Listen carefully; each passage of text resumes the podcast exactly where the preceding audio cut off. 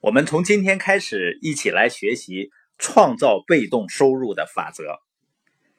我们看第一条：勇敢的把握机会，赢得你真正想要的生活。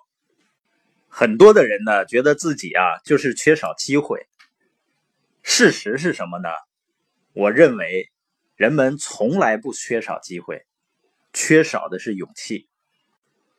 有一个小故事呢，讲的是一个地方发大水了，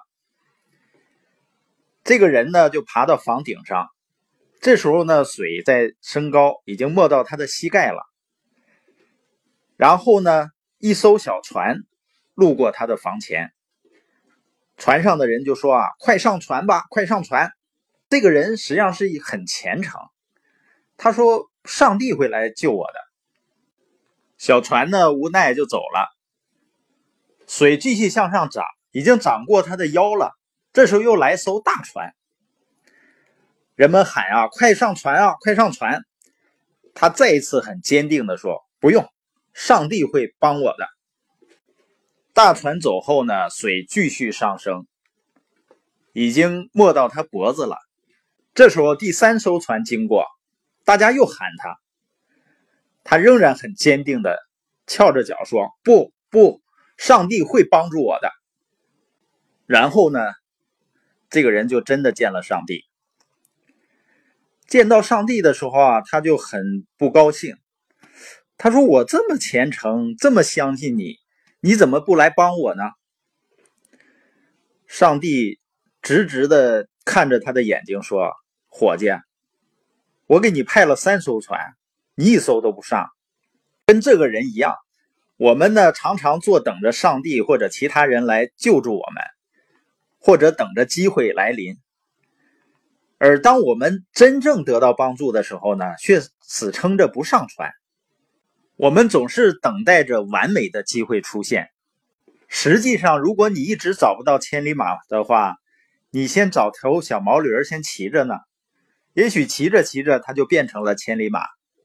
所以，一个人最重要的能力是立刻行动的能力，要去把握那些自己能够把握的机会，立刻行动，而不是总是在等待。大事呢还做不了，能做的事儿呢还看不上眼儿。如果这样等下去呢，就像那个人一样，有一天见了上帝呢，你会质问上帝：“你咋不给我机会呢？”所以，第一点要有勇气去采取行动。另外呢，为了赢得我们真正想要的生活呢，我们要找到正确的人来帮助你。这些人呢，应该具备这样的特点：他呢，对生活要有积极的态度。